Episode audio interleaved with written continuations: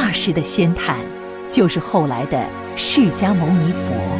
仙探，为何你空手而回呢？只因我运气不佳，未能采得宝物，所以空手而回。有蹊跷，嗯，这里面定有缘故。隔天，国王喊来了之前的一行人，众人承认了杀害仙探的事实，被关进了大牢。仙探听说此事后，痛哭流涕，立即找到了国王，希望能赦免众人。唉，愚痴的人起了颠倒邪见，不足以令明智者责罚。恳请您原谅他们的无知吧。国王被仙探的仁德所感动，赦免了众人，让他们立刻归还宝物。众人拿着财宝找到了仙探，起初他还不肯接受。众人跪倒在地，恳请他能收下财宝。